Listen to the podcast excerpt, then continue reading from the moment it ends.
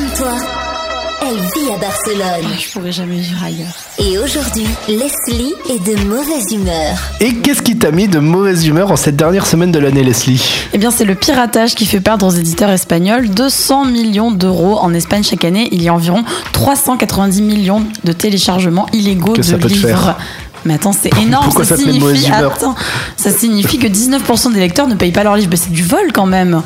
Parce qu'il y a des écrivains quand même qui travaillent dur hein, Mm. sur ça, des, des éditeurs aussi pour publier, donc ça coûte de l'argent. Et le président du syndicat des éditeurs de Catalogne déplore hein, le piratage parce que quand même il y a une loi de propriété in- intellectuelle, mais qui n'est pas respectée. Donc 45% des livres qui sont euh, téléchargés illégalement sont en plus des livres qui ont été édités au cours de la derni- de l'année. euh, Des nouveautés. des nouveautés, voilà. Donc ce qui est assez triste, hein, parce que c'est pas avec ce type de pratique qu'on va inciter les écrivains et les éditeurs à publier de nouveaux livres.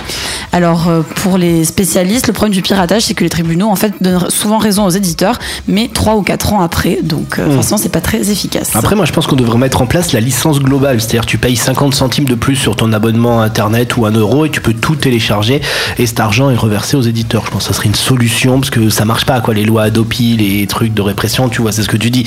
Ça met 4 ans pour intervenir. Oui, tout à fait, ouais. Comme toi, ils vivent tous à Barcelone. Comme toi, ils écoutent tous Equinox. Equinox, La radio des Français de Barcelone.